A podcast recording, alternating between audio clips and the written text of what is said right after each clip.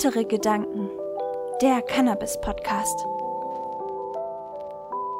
Ja, herzlich willkommen bei einer neuen Folge Heitere Gedanken. Wir sind heute beim Talk. Wir haben einen Gast bei uns in der Folge.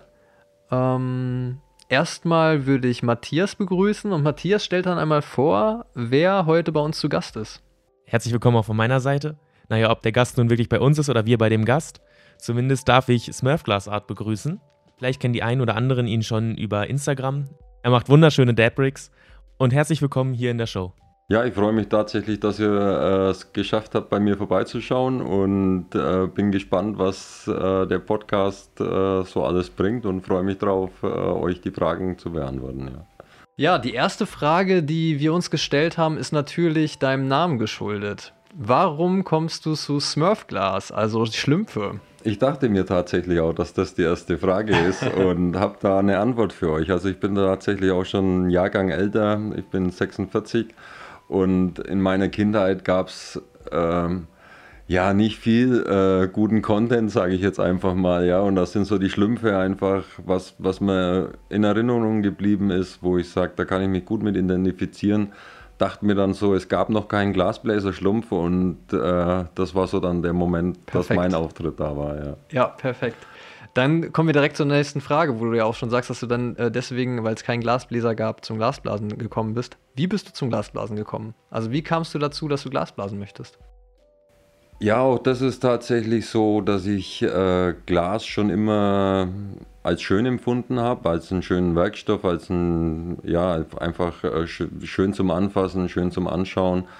Äh, kam dann irgendwann auf äh, so Glasanhänger, äh, die mir recht gut gefallen haben, haben wir da einen aus den USA bestellt und war ab dem Moment wirklich Feuer und Flamme für Glas. Also da war tatsächlich auch so ein bisschen, ein bisschen das, äh, ähm, das Interesse geweckt, wie äh, denn überhaupt sowas entstehen kann. Und ja, damit war die Idee geboren, Mensch, ich könnte mal als neues Hobby eigentlich Glasbläser suchen. Und ja, so kam es zu dem Thema Glasblasen. Ja, das äh, finde ich sehr interessant, weil es bei mir irgendwie ähnlich ist. Ich habe dich ja äh, relativ früh, als du bei Instagram angefangen hast, deine Sachen zu posten, entdeckt und war dann auch direkt fasziniert vom, von, der, von dem Handwerk dahinter einfach ähm, dass ich halt irgendwann gedacht habe, wir müssen auf jeden Fall mal vorbeikommen und uns das genauer angucken. Und das ist auch der Grund, weswegen wir jetzt hier sind. Also ich will äh, oder wir wollen den Menschen zeigen, was das für ein Handwerk ist, was dahinter steckt und ähm, wie faszinierend es einfach ist, mit diesem Werkstoff zu arbeiten. Ähm, wie lange machst du das mittlerweile, das Glasblasen? Also so jetzt roundabout circa zweieinhalb Jahre, würde ich jetzt mal sagen. Vielleicht noch, ein bisschen weniger. Noch relativ frisch dabei, also. Ja, ja. Genau, und trotzdem schon auf so einem hohen Niveau. Nicht schlecht. Sagen die anderen. Ja. genau, sagen wir. Ja.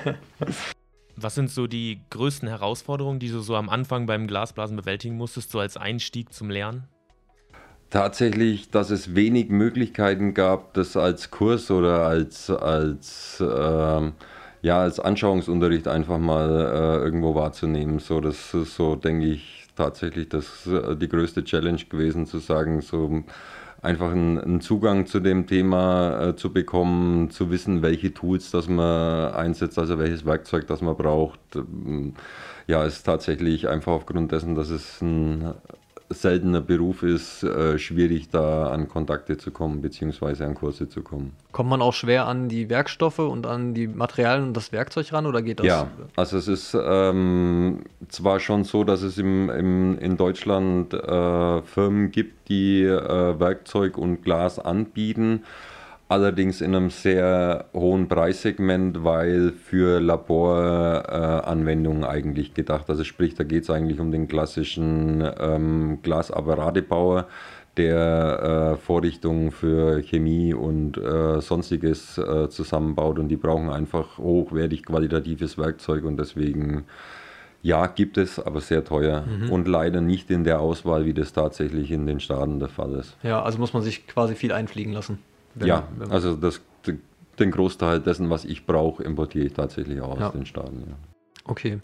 Ähm, was fasziniert dich am meisten an, an dem Werkstoff Glas? tatsächlich die Möglichkeiten, die Glas bietet. Das ist äh, zwar jetzt nicht auf meinem Mist gewachsen, aber ich äh, versuche es einfach mal so darzustellen. Es gibt wenig Werkstoffe, auch im, im Kunstbereich, ähm, bei denen man beim Formgeben was hinzufügen kann, anstelle was hinwegzunehmen. Als Beispiel ein Bildhauer, wenn er äh, ein Stück Holz bearbeitet, wenn der die Nase abschlägt, äh, ist diese Nase weg. Da kann sie noch hinkleben, aber er wird nie mehr diesen äh, Effekt erzeugen, wie wenn das ein Stück Holz äh, wäre. Ja. Im Bereich Glas ist es so, wenn die Nase zu klein oder zu groß ist, ziehe ich entweder das zu viele Glas ab oder gebe noch Glas hinzu und äh, es verschwindet einfach aufgrund der Molekularstruktur, was Glas hat, ist das tatsächlich so ein Verschmelzen, das da stattfindet und äh, bietet einfach aufgrund dessen einen, einen, wahnsinnigen Spielraum. Ja. Was sind das so für Temperaturen, die dann erreicht werden, damit das Glas so schmilzt und äh, gut Also die Moleküle übergeht? im Glas fangen sich an zu bewegen bei 480 Grad bis 490 Grad, aber legt mich nicht drauf fest, ich habe das nicht als Ausbildung gemacht. Und äh, ja, so ähm, der Bereich, wo das Glas dann fühlbar sich bewegt, würde ich jetzt mal einschätzen, so liegt bei 800 bis 900 Grad und geht dann hoch bis 1400 Grad, was aber schon extrem heiß ist und das Glas schon anfängt fast flüssig zu werden. Und dann könnte man das theoretisch auch verbrennen, wenn es zu heiß wird? Oder was passiert dann, wenn es zu flüssig wird, wird es dann einfach fließt es weg? Ja, es gibt den Moment natürlich, dass das Glas äh, zu heiß äh, verarbeitet wird, dann fängt es an zu kochen, sagt mhm. man dazu, und äh, wirft Blasen. Also es ist dann äh, überarbeitet einfach und äh, lässt sich auch nicht mehr formen. Das ist dann kaputt. Gestresst. Ja. ja. Ähm, wie hast du das Glasblasen gelernt, wenn du sagst, du hast keine Ausbildung gemacht? Ja, das war eine Challenge. Also äh, ich habe auf YouTube dann angefangen zu suchen, ob ich da tatsächlich nicht irgendwelche Anleitungen oder sonstiges finde, war aber ja alles recht weit weg für mich, wo ich gesagt habe, so ein äh, Kollege aus den USA, der da erzählt hat, wie er seine Glaswerkstatt einrichtet, aber wenn du da keinen Zusammenhang äh, siehst und äh, keinerlei Ahnung hast, ist es tatsächlich nicht so einfach äh, zu sagen, okay, ich gehe jetzt äh, in eine Investition von als Beispiel 4.000, 5.000 Euro, um dieses ganze Werkzeug mir anzuschaffen und habe keinerlei blassen Schimmer, was ich da tue. Deswegen die Idee, äh, mir einen Kurs zu suchen, um einfach äh, mit jemandem zu sprechen, der das professionell betreibt, um da einfach auch diese Fragen stellen zu können. Was für einen Brenner kaufe ich mir denn als, als, als Anfänger am besten? Macht es überhaupt Sinn, äh, sich sowas selbst beizubringen?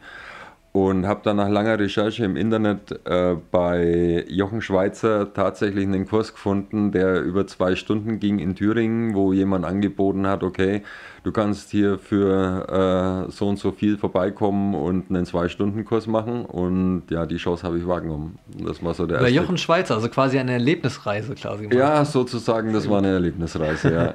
Ich weiß nicht, ob es die noch nach wie vor gibt, also das ist jetzt zweieinhalb Jahre her, das Ganze. Ich könnte mir aber durchaus vorstellen, dass das tatsächlich noch existiert. Ja. Bestimmt, bestimmt, ja. Ähm, ist das Glasblasen mit dem Mund denn noch üblich in der Szene? Weil viel ja mittlerweile maschinell hergestellt wird. Ja, ich denke, es ist abhängig von dem Produkt. Ähm, also so Trinkgläser, Flaschen werden äh, maschinell industriell hergestellt und alles, was in den ähm, Laborbereich geht, äh, denke ich mal, wird tatsächlich auch noch mit der Hand bearbeitet, weil da so spezielle Formen äh, notwendig sind, die man an der Maschine nicht herstellen kann. Deswegen mhm. ist es nach wie vor notwendig, da mit der Hand zu arbeiten. Und bei Rigs sowieso, die individuell sind.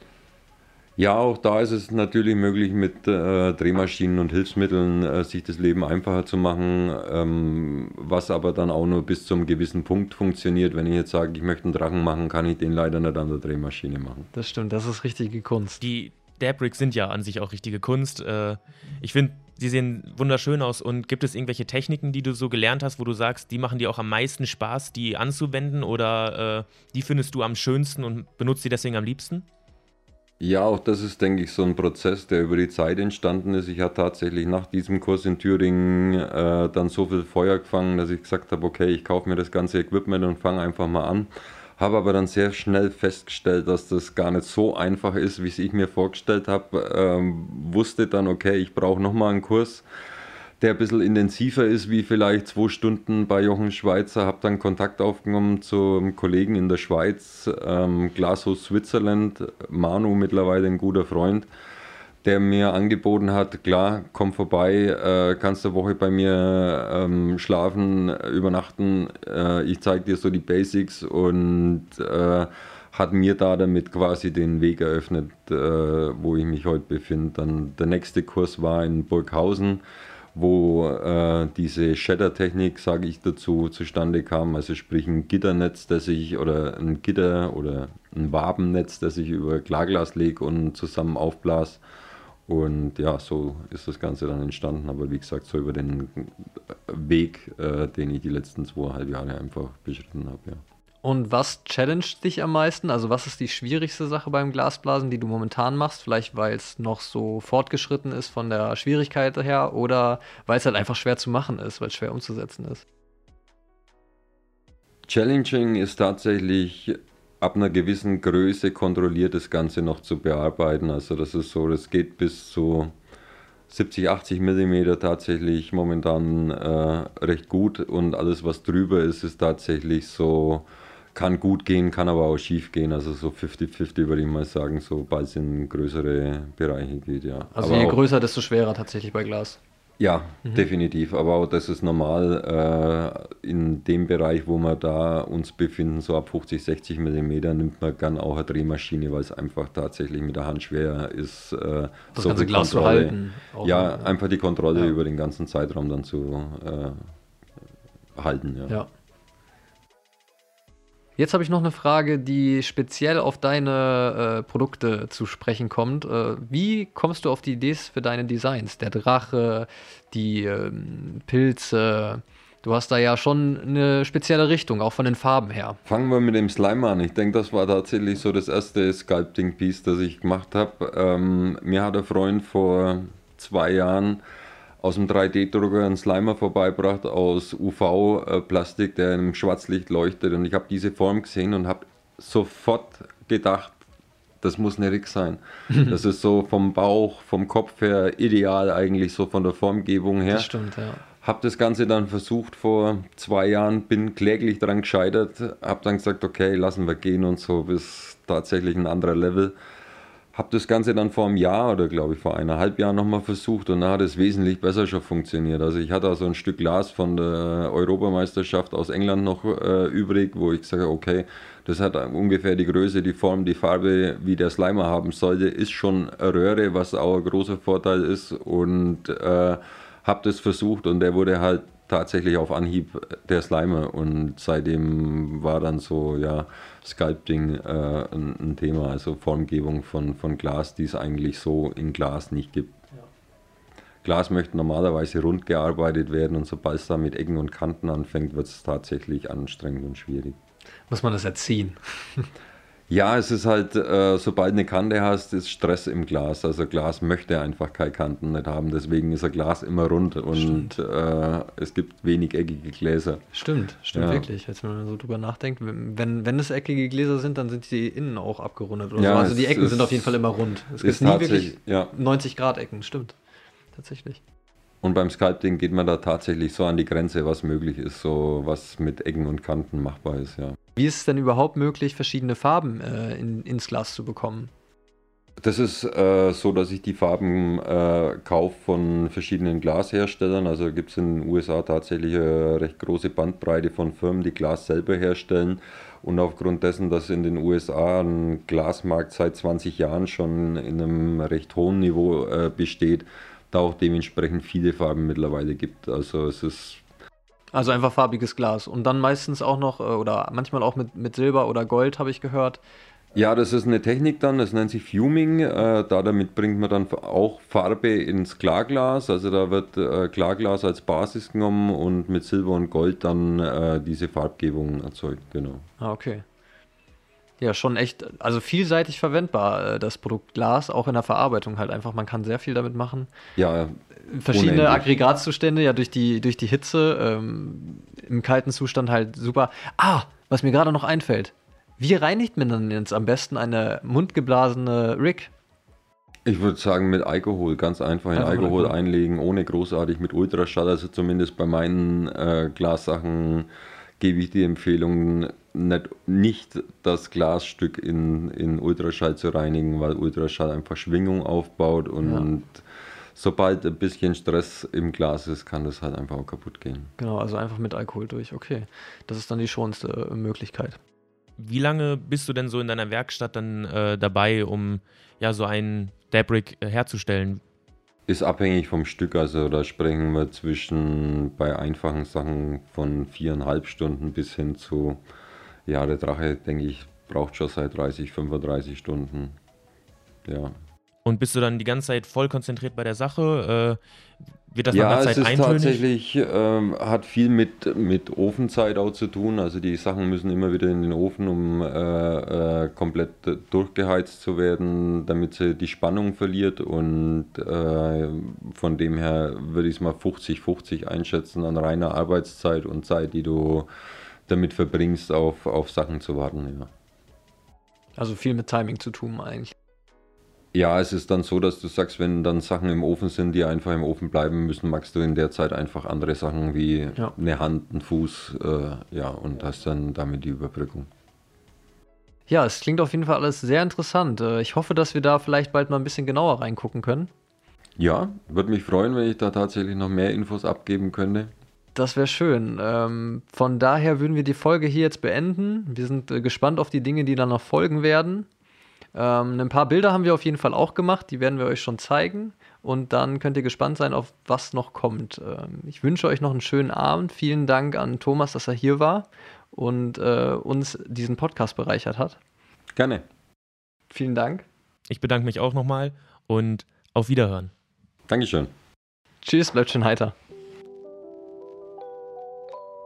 Wenn ihr uns unterstützen wollt, schaut gerne auf unserer Homepage vorbei, heitere-gedanken.de. Dort findet ihr weitere Infos über uns, einen Supporter-Shop, in dem wir Cannabis-inspirierte Kleidung anbieten und auch die neuesten Videos. Folgt uns auch gerne auf YouTube und Instagram. YouTube heißen wir heitere Gedanken, Instagram heitere Unterstrich Gedanken. Und wenn euch gefällt, was ihr hört, dann teilt das gerne mit euren Freunden. Like-Button drücken und abonnieren nicht vergessen.